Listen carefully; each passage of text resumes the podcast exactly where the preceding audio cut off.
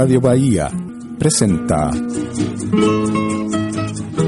Acuarela Latinoamericana, con la conducción y producción de Óscar Stay y la asistencia de Erika Muñoz. Un espacio para recordar, conocer y descubrir las raíces de nuestros pueblos latinoamericanos.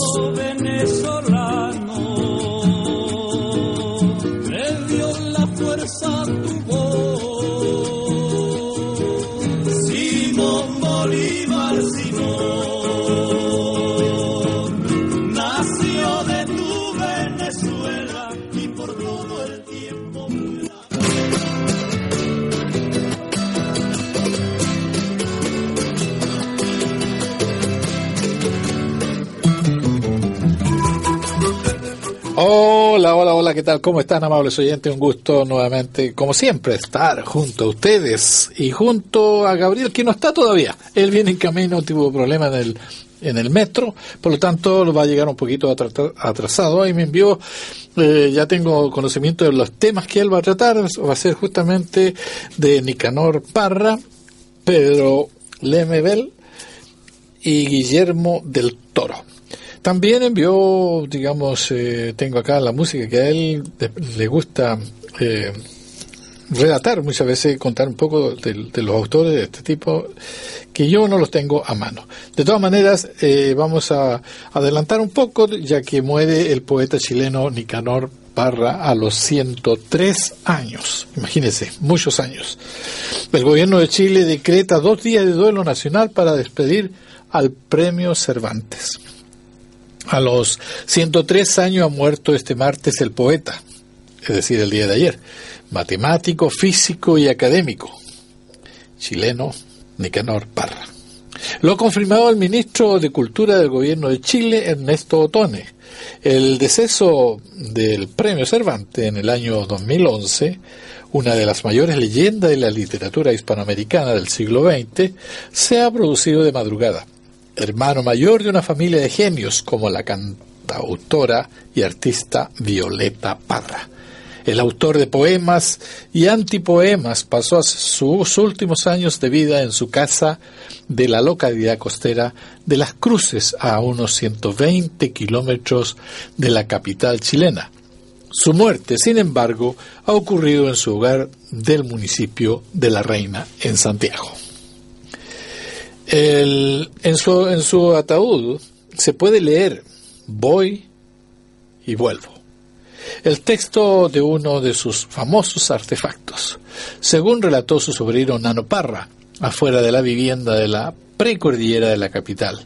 Indicó que los restos del poeta serán trasladados el jueves por la mañana a las cruces, donde esa misma jornada se celebrará el funeral. Su salud estaba un poquito deteriorada, pero falleció a causa de los años. Nada más. Eso es todo. Señaló el pariente del escritor y adelantó, lo vamos a despedir bailando y cantando. En una entrevista con El País en el año 2011, Parra declaró, nunca fui el autor de nada porque siempre he pescado cosas que andaban en el aire, creador de la corriente llamada antipoesía, Parra era el superviviente del grupo más señero de poetas chilenos contemporáneos junto a Pablo Neruda, Gabriela Mistral, Vicente Huidoro, Huidobro y Gonzalo Rojas. Después de publicar en 1937 Cancionero sin nombre, influido por Federico García Lorca, llegó en 1954 el libro que marca en mayor medida su obra y la poesía hispanoamericana del siglo pasado, Poemas y Antipoemas.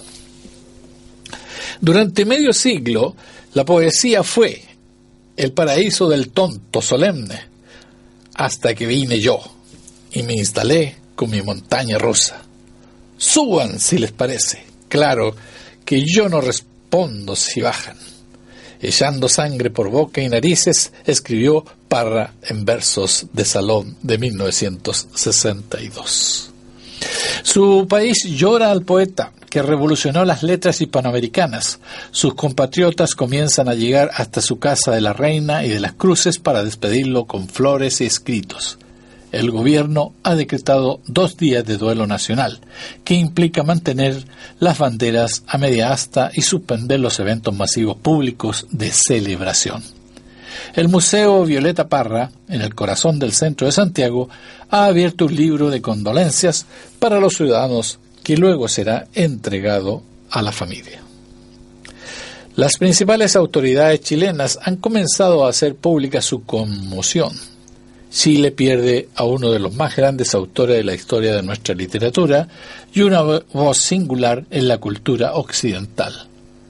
Estoy conmovida por el fallecimiento de Nicanor Parra. Ni más, mi más profundo pésame a su familia, ha publicado la presidenta Michelle Bachelet en Twitter. El presidente electo Sebastián Piñera iba a presentar a su gabinete en una ceremonia en la sede del Congreso en Santiago y ha arrancado su discurso aludiendo al fallecimiento del poeta. Era un hombre que llenó las páginas de nuestra historia con su talento, imaginación e irreverencia, ha asegurado Piñera, que pidió un minuto de silencio en honor a Parra. Lo único que le faltaba para ser inmortal era haber dejado este mundo terrenal. Políticos, intelectuales y figuras de la televisión han manifestado su pesar a través de las redes sociales. Hasta la selección chilena de fútbol ha escrito en Twitter, creador talentoso en extremo y que siempre dejó el nombre de Chile bien puesto en todos lados. Sin duda, Nicanor Parra fue, es y seguirá siendo un tremendo crack. Buen viaje, don Nica. Así escribe el país en la página de cultura con respecto a Parra a los 103 años de su fallecimiento. Vamos a escuchar un tema musical que nos ha dejado, que nos envió Gabriel, que realmente no sé si tiene, no tiene, vamos a ver, vamos a seleccionar así. ¿Qué sería? Ese mismo, por Francisca Valenzuela. Buen soldado. ¿Qué sería? Escuchémoslo.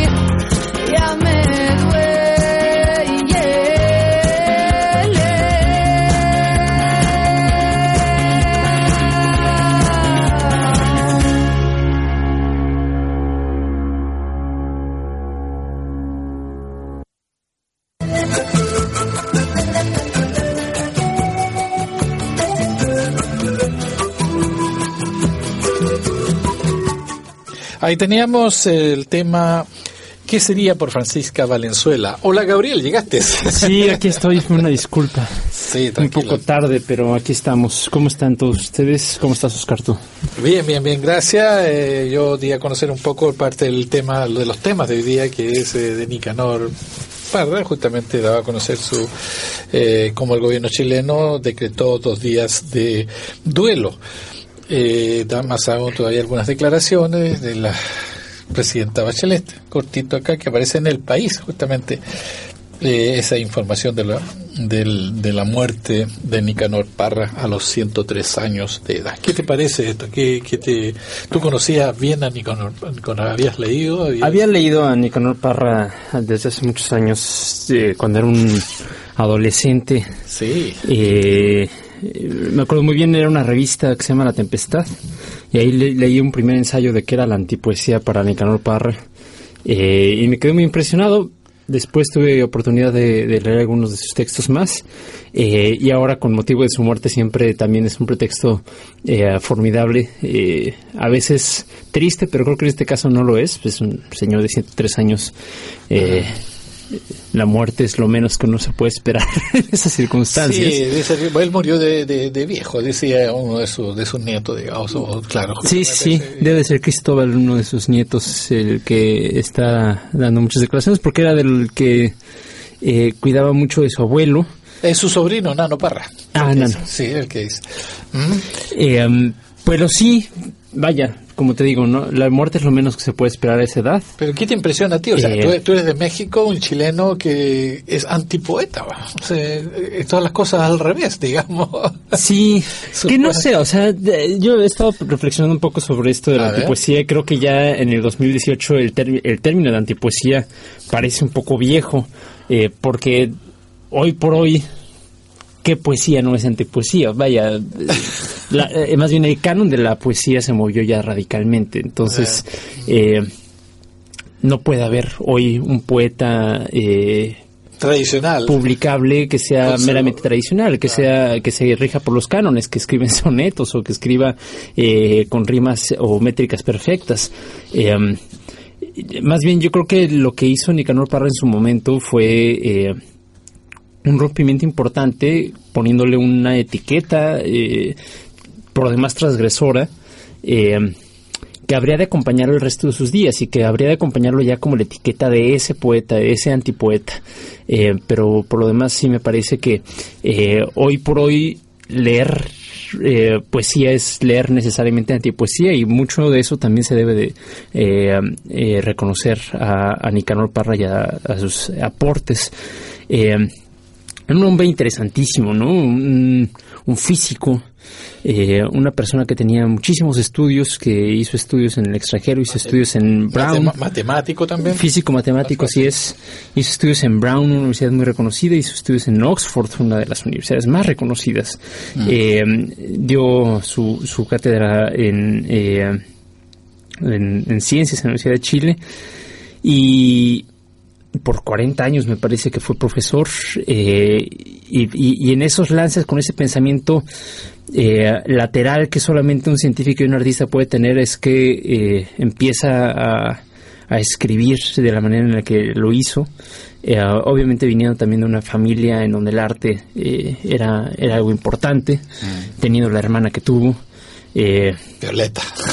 Violeta eh, en fin, muchas cosas que decir. Traigo, traigo algunos poemas eh, y antipoemas justamente escritos y narrados por él mismo, eh, recitados más bien por él mismo. Quizá podemos ponerlo un poco más adelante mm. y dedicar parte de este programa pues a, a recordar eh, algunas de sus obras. algunas de sus anécdotas me parece también sería interesante uh -huh. y ya pusiste algo de música pero creo que creo que también podríamos hacer justamente eso, poner algo de música chilena, traje por los jóvenes chilenos. Aquí yo creo que sería Francisca Valenzuela, acabamos de escuchar. Francisca Valenzuela, una, eh, una, una cantante, una escritora extraordinaria, una poeta extraordinaria. Uh -huh. eh, tiene, tiene publicados tanto discos como, como poemarios eh, eh, y un poco más de narrativa. Una mujer que hoy por hoy su lugar de residencia me parece que es Los Ángeles, pero que es originaria de Santiago y que eh, pues ha triunfado por todo lo alto en cualquier cosa que se ha propuesto. Francisca Valenzuela, además, eh, y muy aparte de su obra, es una mujer guapísima.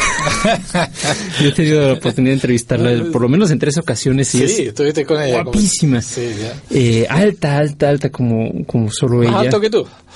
Tal vez de, tal vez de mi altura. Eh, alto, pues. que, con, que con tacones se vuelve un poco más. Pero, pero bueno, más allá de eso es una mujer talentosísima y, y, con música extraordinaria. Esa canción que escuchamos es muy buena, pero también hay otra que si te parece podemos ir con eso en lo que abrimos los poemas de Nicanor Parra para continuar con él, eh, que se llama eh, Quiero verte más. Quiero verte más es la canción que traía más de ella. Quiero verte más, aquí está, Francisco. es uno de sus primerísimos, primerísimos eh, aportaciones a la industria musical. Eh, esta es la, fase chilena, cuando empezó a ir a México muy discretamente a pedir entrevistas a las estaciones de radio cuando no eh, había ni siquiera publicado su primer disco. ¿En qué año fue eso más o menos? Ah, habrá sido el 2009.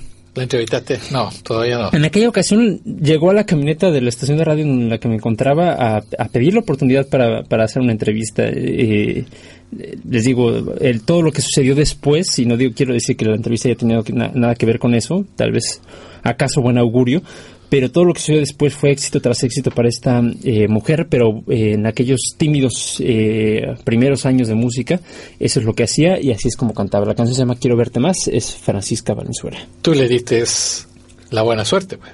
Eso espero. Escuchémosla entonces.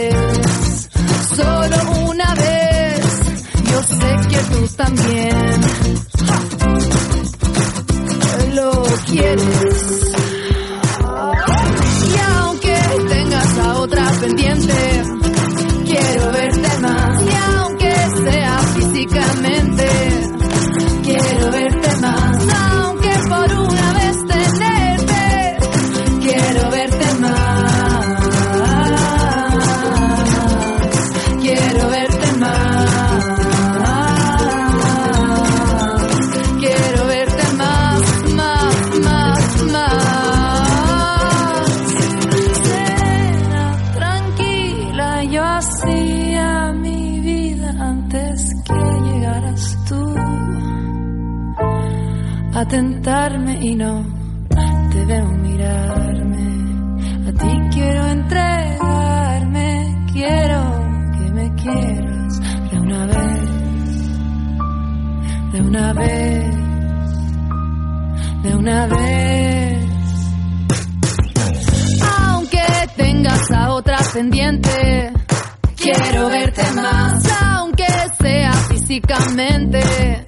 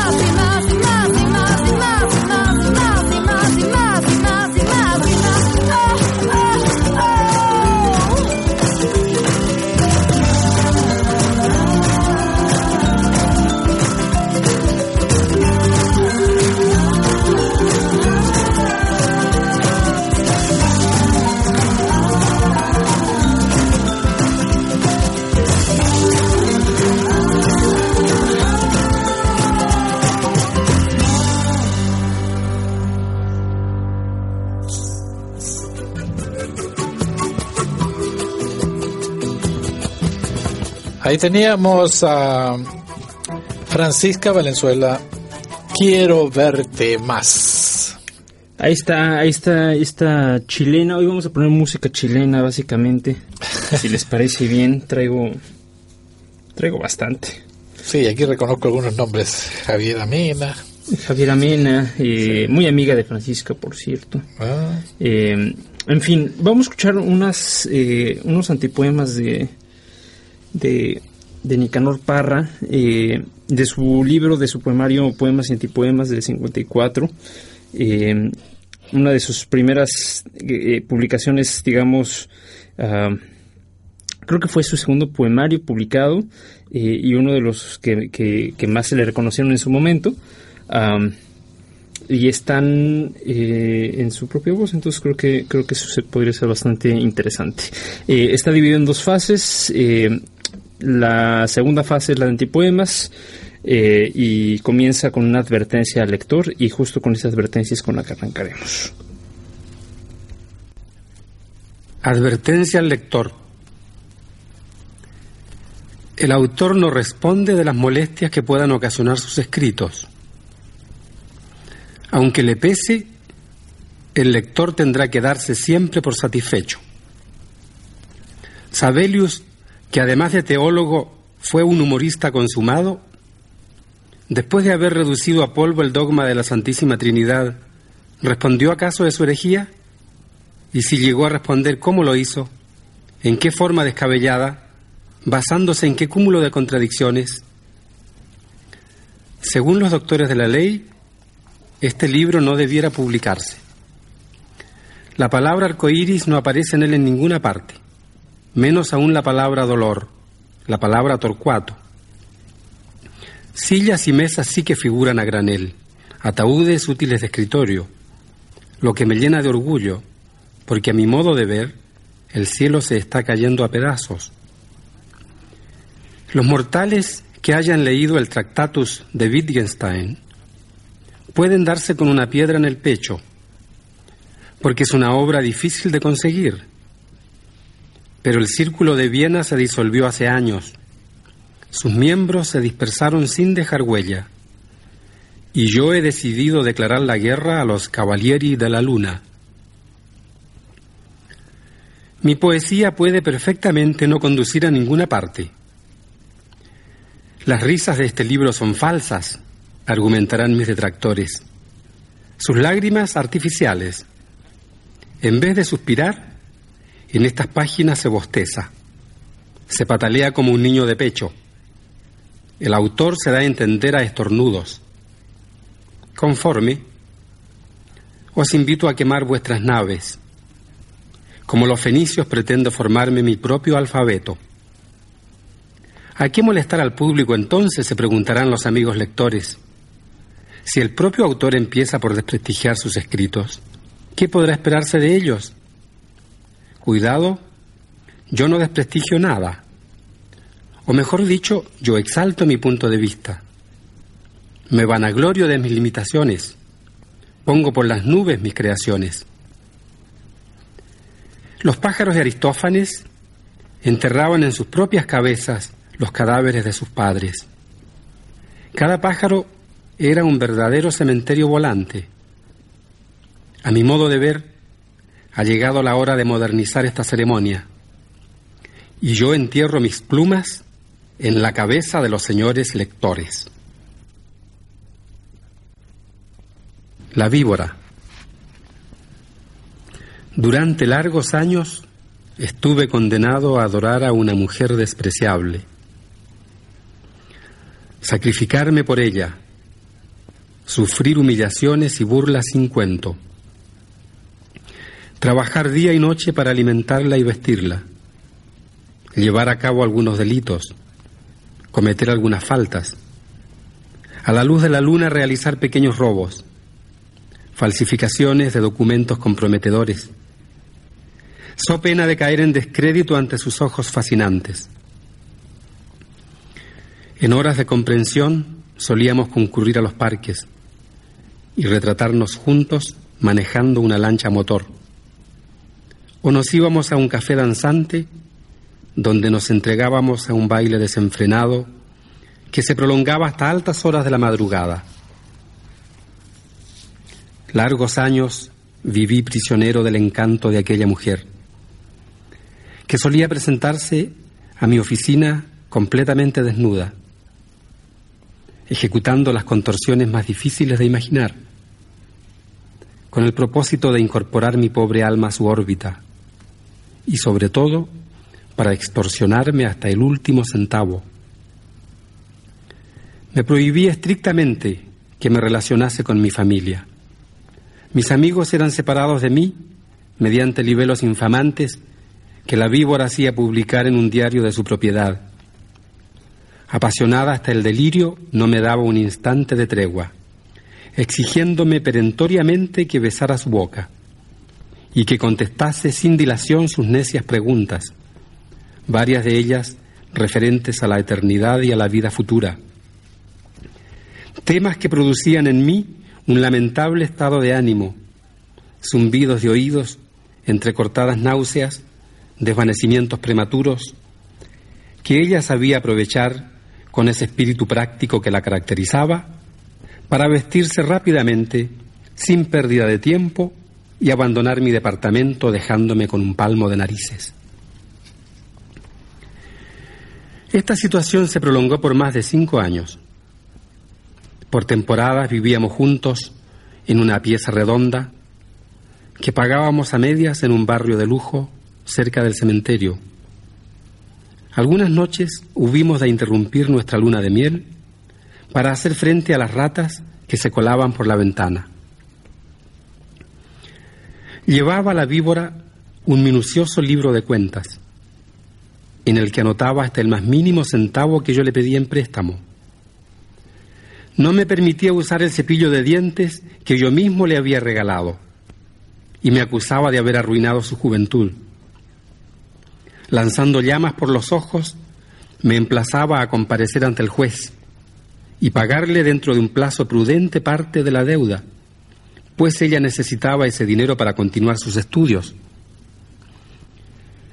Entonces hube de salir a la calle y vivir de la caridad pública dormir en los bancos de las plazas, donde fui encontrado muchas veces moribundo por la policía, entre las primeras hojas del otoño. Felizmente aquel estado de cosas no pasó más adelante, porque cierta vez en que yo me encontraba en una plaza también, posando frente a una cámara fotográfica, unas deliciosas manos femeninas me vendaron de pronto la vista mientras una voz amada para mí me preguntaba quién soy yo. Tú eres mi amor, respondí con serenidad. Ángel mío, dijo ella nerviosamente, permite que me siente en tus rodillas una vez más. Entonces pude percatarme de que ella se presentaba ahora provista de un pequeño taparrabos. Fue un encuentro memorable, aunque lleno de notas discordantes. Me he comprado una parcela no lejos del matadero, exclamó. Allí pienso construir una especie de pirámide en la que podamos pasar los últimos días de nuestra vida. Ya he terminado mis estudios, me he recibido de abogado, dispongo de un buen capital. Dediquémonos a un negocio productivo los dos, amor mío, agregó. Lejos del mundo construyamos nuestro nido. Basta de sandeces, repliqué. Tus planes me inspiran desconfianza. Piensa que de un momento a otro mi verdadera mujer puede dejarnos a todos en la miseria más espantosa. Mis hijos han crecido ya. El tiempo ha transcurrido. Me siento profundamente agotado. Déjame reposar un instante. Tráeme un poco de agua, mujer. Consígueme algo de comer en alguna parte. Estoy muerto de hambre. No puedo trabajar más para ti. Todo ha terminado entre nosotros. Teníamos a Nicanor Parra eh, con algunos de sus antipoemas y para acompañarlo entonces eh, de la voz de una joven eh, chilena extraordinaria también escritora eh, de poemas cantados, podríamos decir. Aquí está Ana María Tillú.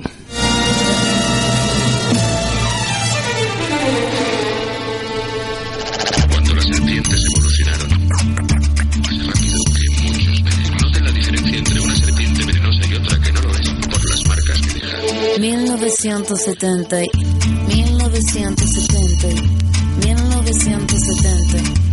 1970. Nací un día de junio del año 77, planeta Mercurio y el año de la serpiente. Signo patente tatuado y en mi frente que en el vientre de mi madre marcaba el paso siguiente. Nacer llorar sin anestesia en la camilla. Mi padre solo dijo es Ana María. Sí sería el primer llanto que me probaría, que mandó las heridas y dándome la batería. Solía ser entonces como un libro abierto, pero leí la letra pequeña del texto, como un arquitecto construyendo cada efecto. Correcto, incorrecto, se aprende todo al respecto. Saber que algunas personas quieren el daño, subir peldaño toma tiempo, toma año. Con mi peluche mirando lo cotidiano, dibujos transformaban el invierno en gran verano. Papá me regaló bajo mi insistencia un juego que trataba de compartir la experiencia, pero en el patio hicieron la competencia. Fue cuando sentí mi primera impotencia. 1970 y 1970 y 1970. 1977, no me diga no, no lo presiento. Todo lo que cambia lo hará diferente en el año que nació la sepia. 1977, no me diga no, que no lo presiento. Todo lo que cambia lo hará diferente en el año que nació la.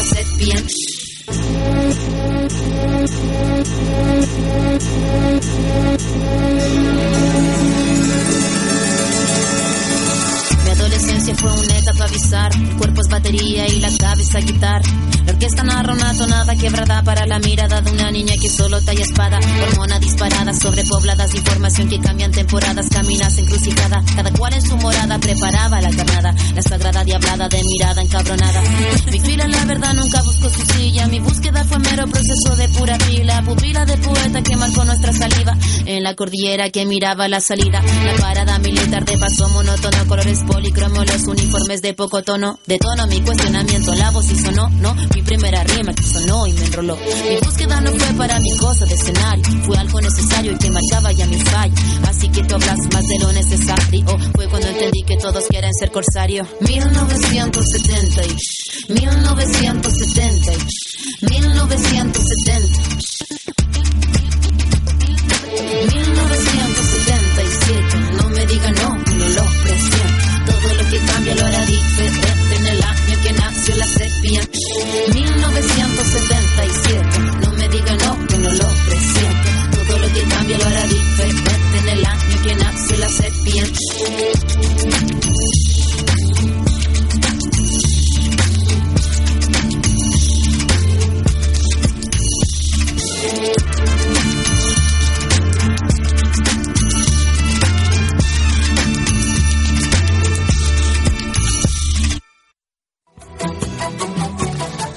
Ahí teníamos entonces a el tema, ¿cómo se llama? 1977 me parece que era el tema. Eso escuchaba claramente. Exactamente. Eh, el, el último siete lo callaba. Lo callaba, Lo, sí, lo decían.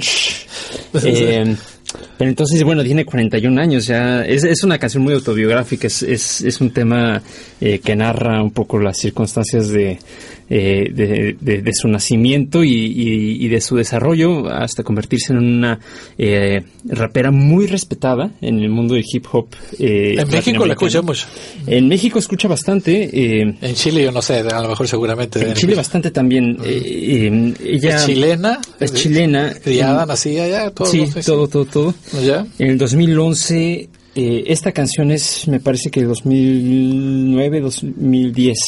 Ya. Eh, 2011 también tuvo un tema muy importante que tal vez podamos poner un poco más adelante, eh, que se llama Shock. eh, y con la que los movimientos estudiantiles de ese año en Chile eh, se apoderaron mucho de esa canción cuando Camila Vallejo no era eh, política sino activista. Eh, eh, y, y- y- los estudiantes salieron a las calles a reclamar sus derechos. Eh, Muchos de ellos entonaron la, la canción de, de- de- Ana María Tijoux como un himno de la, de, de la revuelta estudiantil.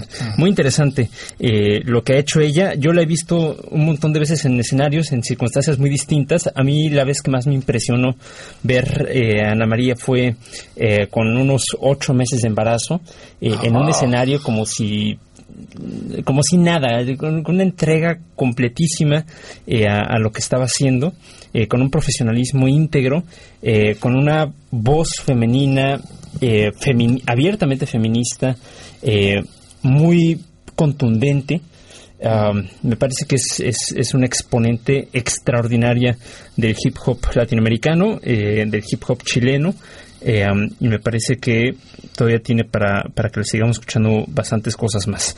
En fin, ahí estuvo Ana María. Eh,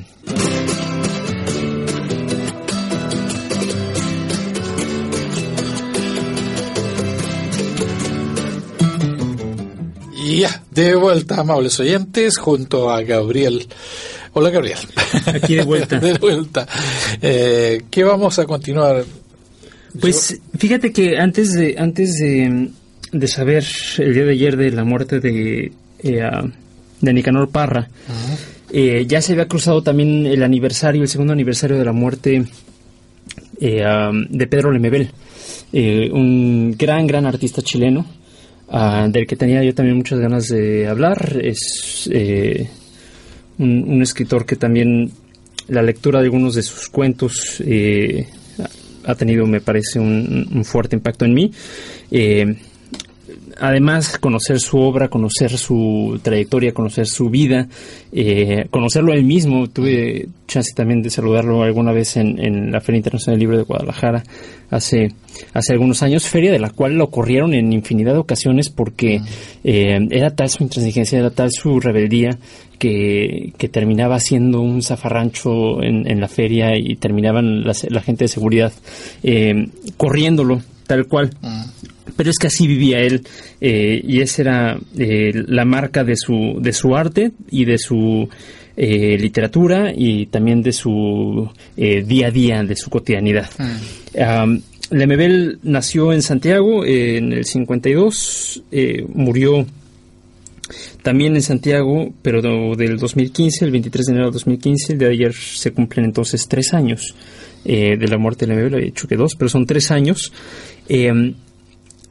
Eh, tuvo una época eh, en donde, en, el secuestro cultural que había en Chile en, la época de Pinochet, Pedro Lemebel llegaba haciendo un performance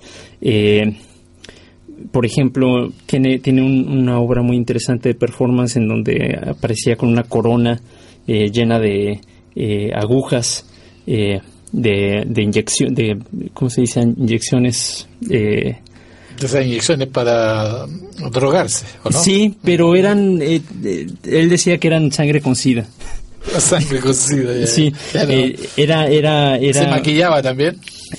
bueno, claro, el digamos que su, su contacto con, sobre todo con la cultura del transvestismo era, era muy, muy, muy cercana. Es, digamos, el padre ideológico de grandes eh, artistas queer como hija de perra, eh, esta eh, gran artista de performance que también murió hace, ella murió hace como unos cuatro años, que hacía unos performances brutales, tremendos. Yo recuerdo en la única ocasión en la que estuve en Santiago, estábamos en una fiesta eh, de despedida del congreso en el que me encontraba y llegó hija de perra con Irina la loca, eh, su compañera, eh, a hacer un performance. Estábamos investigadores tanto latinoamericanos como europeos, un irlandés y un alemán me parece, y fue tal el escándalo, eh, fue tal el impacto que tuvieron estas artistas que los europeos tuvieron que pararse e irse de la mesa porque no lo soportaron, eh, haciendo una especie de striptease con metralletas en mano. Eh, cantando cosas que eh, definitivamente no podría decir yo en, la radio. Ah. Eh, en fin, pero antes, unos días antes, habían dado un taller también de performance, de performance artístico, eh, interesantísimo, en donde nos pedían hacer una... era participativo, ¿no? Entonces los integrantes del taller teníamos que hacer, que performar con algunos objetos y algunas frases que ellos nos habían dado y que eran muy potentes para la imaginación política de la sexualidad, una cosa también muy interesante, y son finalmente herederos de eh, del, eh, influjo artístico de Pedro Lemebel. Eh, a Pedro Lemebel además de las yeguas del apocalipsis, este performance, este grupo de performance eh, que condujo por muchos años eh, y con el que fue también eh, arrestado en varias ocasiones y con el cual tuvo bastantes problemas. Además de eso, también tiene una carrera como escritor, como narrador impresionante. Roberto Bolaño dijo que Pedro Lemebel no tenía que haber escrito un solo poema porque nunca escribió poesía, ah. pero Pedro, decía Bolaño, Pedro Lemebel no tuvo que escribir ningún poema para ser el mejor poeta de su generación. Eh, era tal eh, su, su, potencia eh, narrativa. y, y, hay un, si, si nunca han leído a Lemebel, yo estoy prácticamente seguro que muchos de los que nos escuchan sí lo han leído por, por que muchos son de ascendencia chilena, eh, pero yo en concreto les recomendaría eh, una obra que me parece muy importante, eh, en donde habla de la loba Lamar, una mujer más sensible que intelectual, dice Lemebel en el texto una y otra vez. es déjeme el espacio. El último beso de Loba Lamar, perdón, que respondes de seda en mi despedida, por favor. Eh, es parte de las crónicas del Sidario, eh, libros y cuentos más bien eh, escritos desde los significados del SIDA y de lo que significaba tener SIDA en los 80. sobre todo en los círculos de la prostitución y del transvestismo y de la transexualidad. la Loba Lamar era una una prostituta eh, que vivía junto con sus amigas, hermanas, eh, y tenía sida, estaba ya muy debilitada y narra los últimos días de su vida de una manera impresionantemente bella. Eh, cosas que podrían ser muy escandalosas, que podrían ser muy tremendistas, por decirlo de alguna manera, por el, tipo de descripciones físicas que conllevan. Pedro Lemoril los convierte en un juego para una mujer que más sensible que intelectual, dice él en reiteradas ocasiones, eh, lo tomaba todo eh, como una especie de fantasía, como si todas sus fiebres fueran una especie de fantasía, como si eh, las, las, alucinaciones le producieran una especie como de placer amorfo y eh, dolores que se confundían con todas las otras sensaciones que había eh, vivido en su, eh, en su muy agitada vida y que le habían dado otro tipo de significaciones. al final, la loba Lamar muere, pero sus compañeras, sus hermanas, la, la visten, la transforman. hay una de ellas que solía ser un luchador eh, antes de, su conversión y antes de meterse en el mundo de la prostitución. Ah. Eh, y ese luchador tomó el cuerpo de la loba Lamar eh, y, le, y, a base de, de, golpear el cuerpo ya sin vida, logró quitarle el rictus y ponerle como una especie de chapitas de, de maquillaje a base de golpes. una, cosa rarísima, pero muy, muy divertida y, y tremendamente bella la que podrán encontrarse en este cuento. Eh, ese lo pueden encontrar en internet sin ningún tipo de problemas. ¿Cómo se llama el cuento? Eh, el último beso de Loba Lamar. Crespones de seda en mi despedida, por favor, es el subtítulo de este cuento. Está en las crónicas del Sidario eh, de Pedro Lemebel, el narrador y poeta eh, sin escribir poesía. Él no era antipoeta, él era poeta sin escribir poesía, según Bolaño del cual también estamos recordando su vida y obra a varios años, a tres años exactos casi de, su muerte. Em, entonces, pues para, para seguir entonces con eso, vamos a escuchar algo de un artista chileno, un músico chileno, eh, mucho más dentro del activismo gay en, en, Chile eh, hay dos corrientes como más o menos bien definidas, la de Pablo Simonetti, que es este novelista gay, eh, muy, dirían los otros, muy heteronormado, muy... Eh,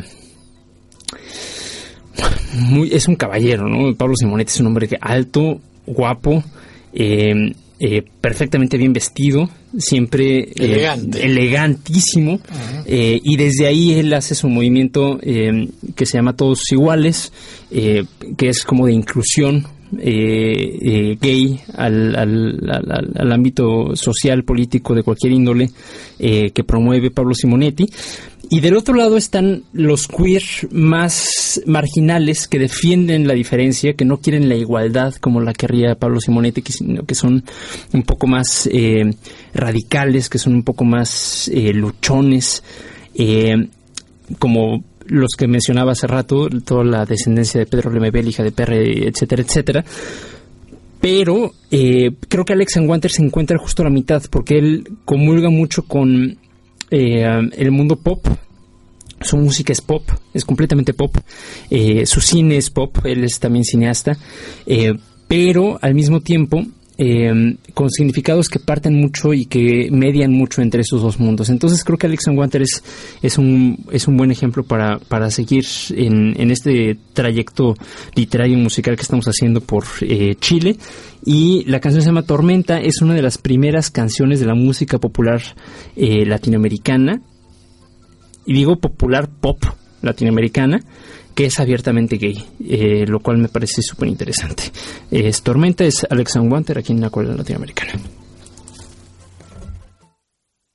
Esto es una tormenta. Esto es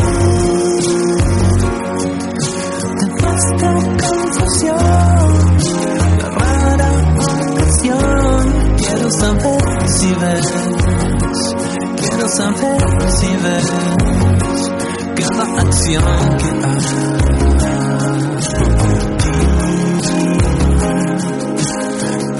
Estas no son drogas,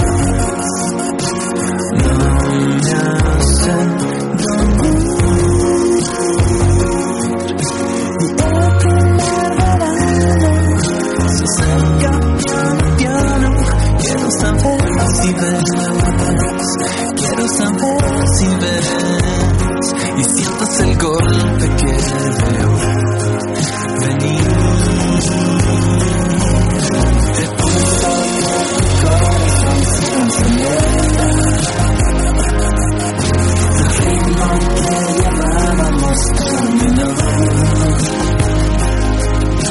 De menos desde lejos.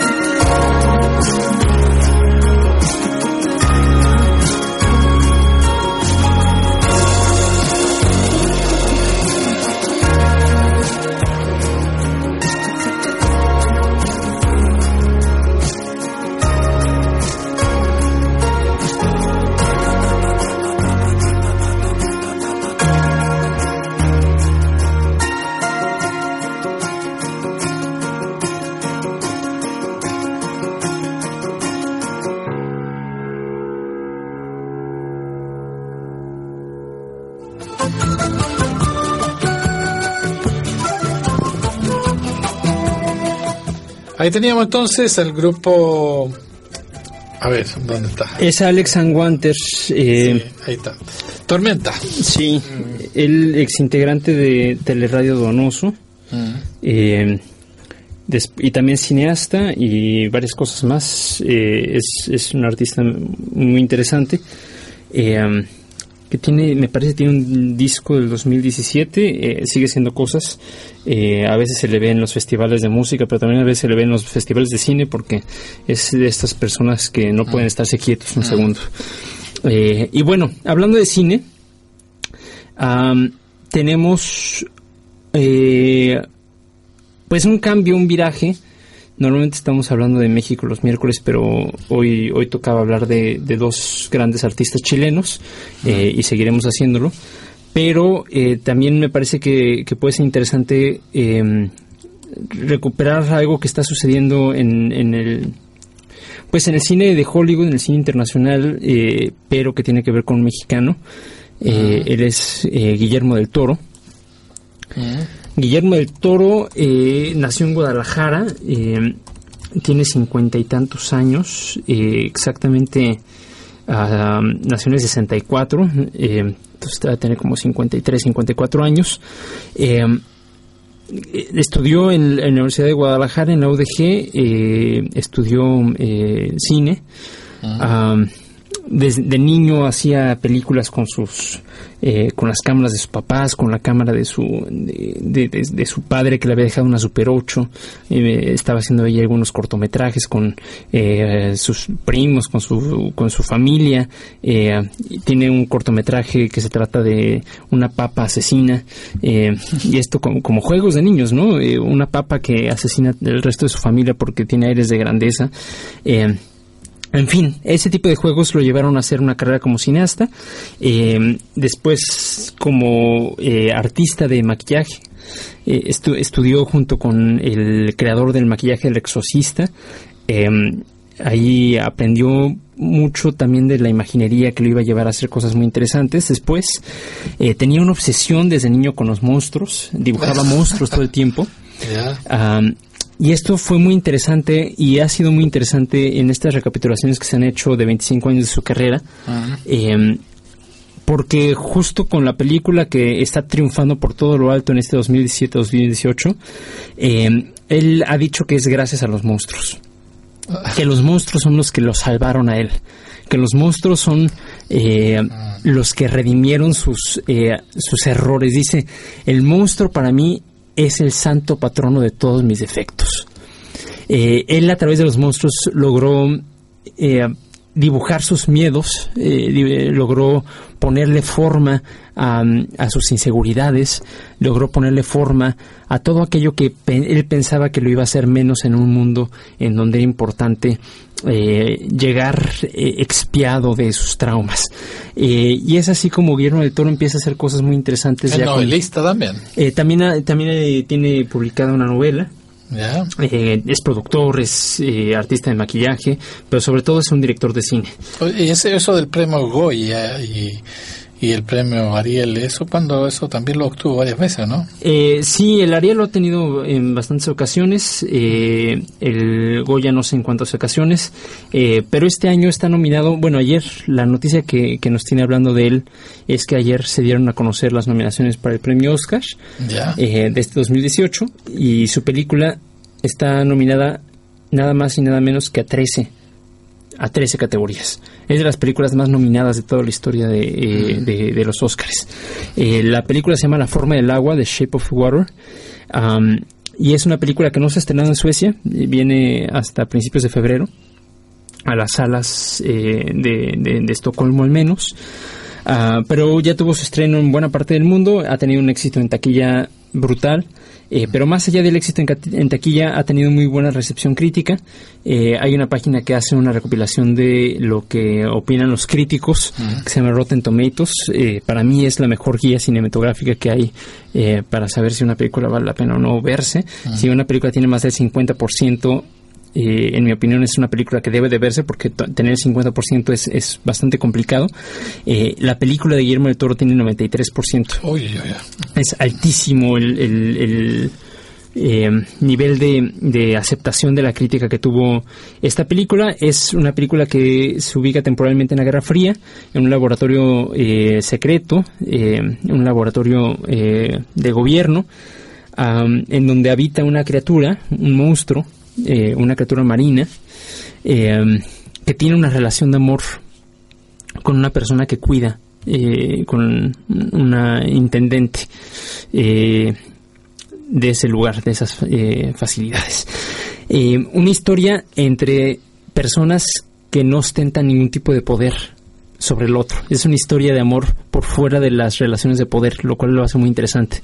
Pero no solamente eso, es una historia de amor entre un comillas normal y un comillas anormal. Es una historia de amor que lo que intenta es abrazar al otro, eh, intentar reconciliar las diferencias, darnos cuenta de que más allá de las diferencias físicas, eh, existe eh, algo que nos une y, y eso puede ser eh, desde una empatía meramente existencial hasta algo un, un- un lazo sentimental como el que se establece entre estas dos personas Eh, es No, no es fácil en la vida real eso. no, y es justo lo que a, a lo que invita, a lo que convoca esta película, a, a abrirse al otro. Eh, y eh, justo eso, creo que vivimos en un mundo en donde cada vez más nos concentramos en, en, en nosotros mismos, en gente que reconocemos como pares, en gente que reconocemos como nuestras nacionalidades eh, y rechazamos a cualquier otra persona que, que, que sea distinta. Eh, y, y creo que es, esa es una de las grandes enseñanzas que tiene el cine hoy en día, de mostrarnos al otro en otras dimensiones, en diferentes dimensiones, desde películas para niños como Paddington, que también está ahorita eh, por ahí en el cine, la segunda parte, eh, hasta películas eh, que hablan de esa monstruosidad desde incluso desde el género del horror porque dice Guillermo del Toro no sé por qué estamos tan em, tan pudorosos para hablar de esta película cuando en realidad eh, el género es, es género de horror. E incluso desde esos géneros, eh, desde el género de horror de los de los monstruos, se puede dar ese tipo de mensajes, eh, como te decía, a sociedades cada vez más individualistas, cada vez más eh, que solo reconocen como, como pares a quienes se ven iguales a uno, eh, a quienes se escuchan iguales a uno y, y- cada vez nos eh, cerramos más a quienes puedan ser o parecer diferentes. Entonces, eh, como bien dices, es, es, es difícil eh, de hacer en, en la vida cotidiana y me parece que esta película, eh, desde un lenguaje poético, desde, desde la poesía del cine, eh, lo, logra poner esos significados en circulación eh, como para también eh, abrir un poco los corazones. Y me parece que el hecho de que tenga tanta visibilidad internacional, eh, de que se pueda eh, esta vez en esta entrega de los Óscares reconocer como una película premiada, ¿Cómo se llama la película? eh, Eh, La forma del agua, The Shape of Water. La forma del agua. Mm. Eh, me parece súper interesante. Y Es favorita a los Oscars, según los Es- comentarios que hay. Acá yo estoy leyendo alguna información. Es, es, es la favorita del Oscar. Eh, también está la película que ganó el Globo de Oro. Es. Eh, um, espérame. Golden Globes 2017-2018. Acaban de ser la entrega de los, de los Golden Globes. Y eh, Guillermo del Toro eh, ganó como mejor director. Eh, los Golden Globes siempre son como la antesala de los Oscars, ¿no? Son los que más o menos van. Eh, a- abriendo un poco las, las, las, las apuestas. En esta ocasión, eh, el ganador fue Three Billboards Outside Ebbing, Missouri, que es una película que está ahorita en el cine, que es una película también que dicen que es una maravilla. Eh, es la que ganó el Globo de Oro para Mejor Película, pero eh, para Mejor Director sí ganó eh, Guillermo del Toro y eso también le abre un poco las esperanzas para que pueda llevarse por lo menos el mismo premio en los Óscares, si no es que también el premio a la Mejor Película. Están nominadas también una película llamada Call Me By Your Name, eh, Llámame por tu nombre, sería en, en español. Es una película preciosa, hermosísima, que tuve oportunidad de ver este fin de semana y que le recomiendo enormemente. La están dando en el cine. Eh, Suerte. está en el cine, está en el cine aquí en Estocolmo. ¿Cómo se llama? Call Me By Your Name. ¿Mm? Eh, um, es, eh, es, es una película que recomiendo mucho, pero también en, cuanto esté ya en circulación, cuando esté en cartelera eh, La forma del agua, váyanla a ver, creo que no tiene desperdicio. Eh, y para fines de lo que respecta a este programa, eh, para lo que nos tiene por acá platicando sobre cosas latinoamericanas, bueno, es, es, un cineasta latinoamericano que se une, que se uh, monta en una historia exitosísima de tres cineastas que han estado en las últimas seis, me parece, eh, entregas de los Óscares eh, de manera constante. Guillermo del Toro, este eh, apodado El Gordo, es un hombre gordo, en su apodo no, responde a otra cosa. Alejandro González Iñárritu, de quien ya hablamos en alguna ocasión aquí en la Cueva Latinoamericana, eh, que este año también fue reconocido, bueno, en el 2017 fue reconocido como un Oscar especial, y eh, Alfonso Cuarón. Alfonso Cuarón que con la película Gravity, Gravedad, eh, se llevó también el Oscar para Mejor Dirección, y son los tres mexicanos más exitosos internacionalmente en su cinematografía, en sus eh, casos cinematográficos. Eh, me parece que son los tres latinoamericanos más importantes que ha dado el cine en los 130 años que llevamos de historia cinematográfica. Los tres latinoamericanos más exitosos han sido esos tres, eh, los tres compadres, los tres amigos del cine. Y hay que, hay que seguirles muy de cerca la, la Mira, la marca. Del Toro dedica sus nominaciones a los jóvenes. Quizás la leíste esa parte donde dice, es un gran honor y una alegría estar aquí con una película que es fiel a mis convicciones y a las imágenes que amo desde la infancia. El mexicano Guillermo del Toro dedicó y compartió el reconocimiento con todos los jóvenes cineastas en México y Latinoamérica que tienen sus esperanzas puestas en el quehacer cinematográfico y en la historia íntima de su imaginación. En el tuit agradecido también a la academia, agradeció también a la academia y a su equipo este momento de alegría en un viaje de 25 años como narrador. Exacto. Debes sentirte orgulloso tú como mexicano en la parte del cine. sí, no, porque eh, sí y no. Sí y no, ¿por qué ese sí y no? Porque me parece que eh, sí, México ha dado tres, eh, y, no solamente ellos tres, también está el Chivo Lubeski, también están eh, Guillermo Prieto, muchos cineastas que, que, están triunfando por todo lo alto en, en, el cine internacional. Pero me parece que esto no ha reflejado desde el punto de vista de las producciones nacionales un crecimiento sustancial en la calidad, en la cantidad y en la relevancia eh, del cine en mi país. Son tres cineastas, o son cinco cineastas, tal vez un puñado de cinco cineastas que están haciendo cosas extraordinarias en el cine internacional, pero que en México eh, no se ha reflejado ese crecimiento eh, como parte de una política cultural que apoya el cine, como parte de una política cultural que apoye también la educación cinematográfica en México, o como parte de una política cultural que promueva de otra manera el cine en, mi país. Entonces creo que creo que son éxitos eh, hasta cierto punto individuales, eh, de los cuales el país poco ha tenido que hacer, ah. eh, su gobierno poco ha tenido que hacer. Son el éxito de tres personas geniales, pero que no responden a un impulso nacional palpable eh, del que podamos ahora sí como país sentirnos orgullosos. Me mm. parece que, que nos hacen sentir orgullosos ellos tres, pero sería más bonito que tuviéramos una industria cinematográfica pujante, eh, una industria cinematográfica autosuficiente, autosustentable, eh, que no dependa eh, de, de, los poquísimos estímulos cinematográficos que existen, que esos estímulos cinematográficos se den de manera mucho más inteligente, eh, los estímulos de cine y demás, y que de esa manera podamos tener eh, en, un futuro producciones más completas, guiones más complejos, dirección eh, tan inspiradora como la de estos tres, pero con películas hechas en México y no solamente con películas hechas en Hollywood. Eso, hasta ahí mi comentario. En fin, ahí estuvo lo de eh, Guillermo del Toro y si les parece bien, escuchamos algo de los tres.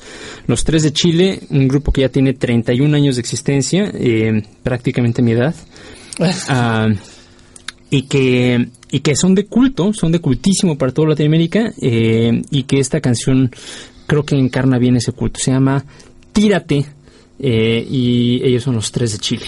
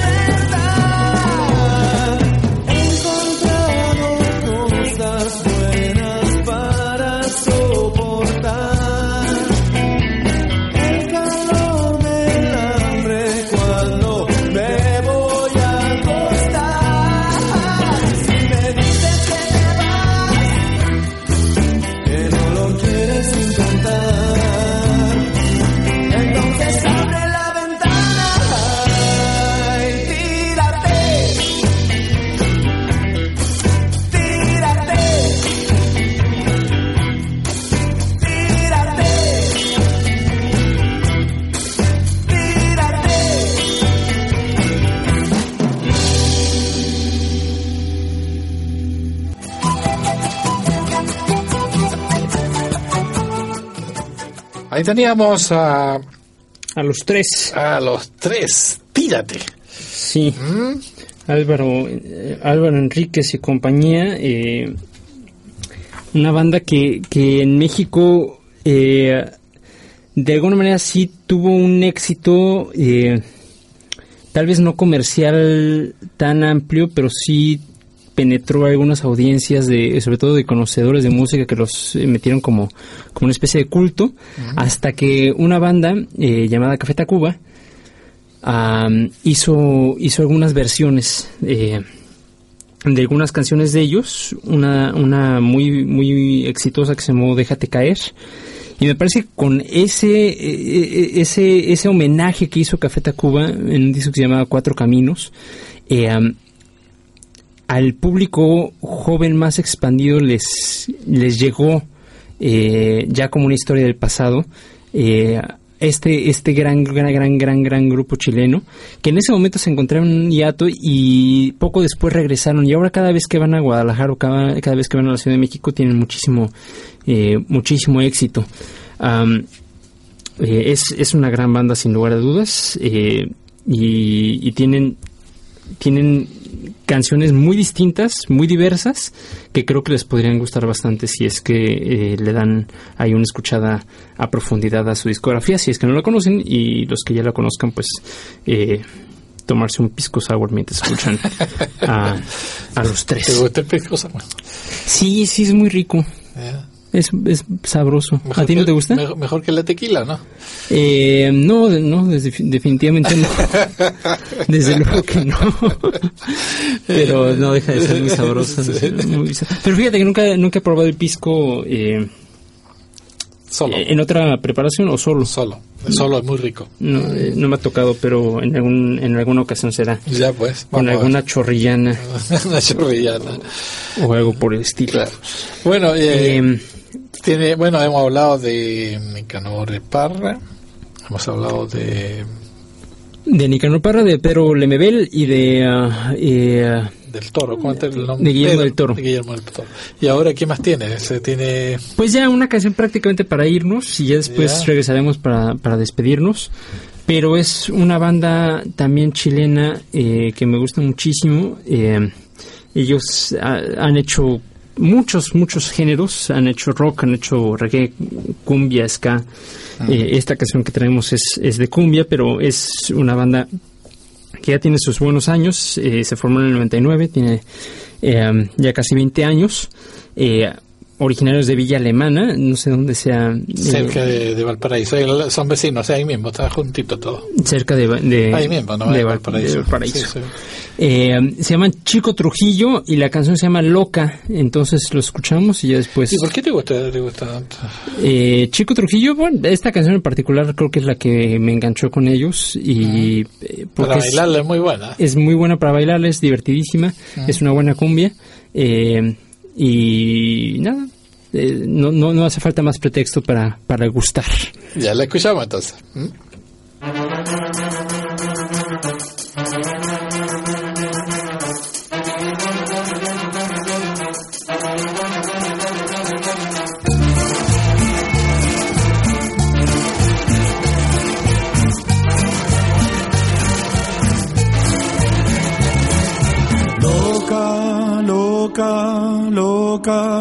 Te volviste loca y disparaste frente a mí.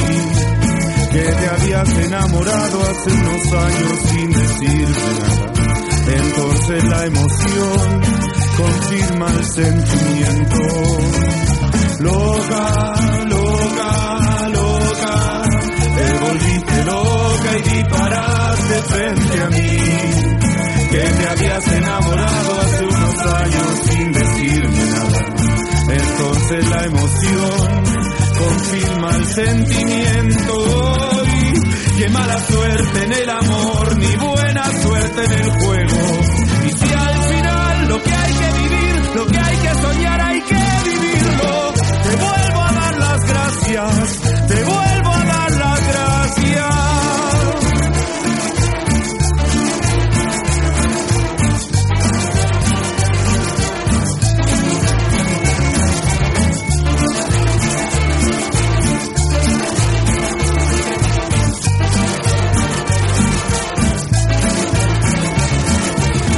por saber qué pasó contigo todos estos años en que no nos vimos. Me muero por saber qué pasó en tu casa. Necesito esa cara de vulgaridad en mi cama, la que me dice qué hacer, la que pregunta por qué, cómo, cuándo, no sé y dónde. Hoy, qué mala suerte en el amor, ni buena suerte en el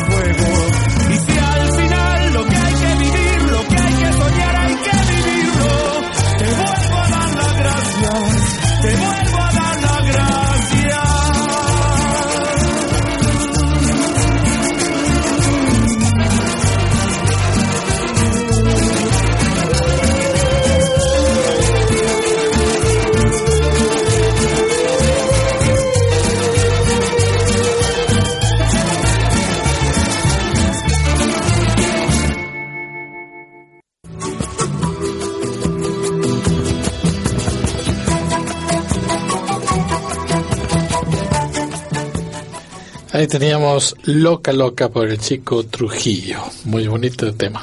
Muy bonito tema. Bueno, tenemos que despedirnos. Tenemos que, eh, Oscar, eh, pero muy buen programa, creo. Espero que les haya Sí, gustado a todos. muy bonito. Eh, es, es, estuvo muy bien reconocer que no- bueno que nos haya tocado tan, tan cerca la noticia de la muerte de Nicanor Parra para poder hacer un, eh, un homenaje en, en la radio siempre me parece que siempre es pertinente y, y siempre se agradece Bueno, nos encontramos entonces la próxima semana, Gabriel. sí que así sea Que así sea. Bueno, Chaito, de mi parte, eh, ese caluroso abrazo fraternal, como siempre, y nos escuchamos. Hasta pronto, Chaito.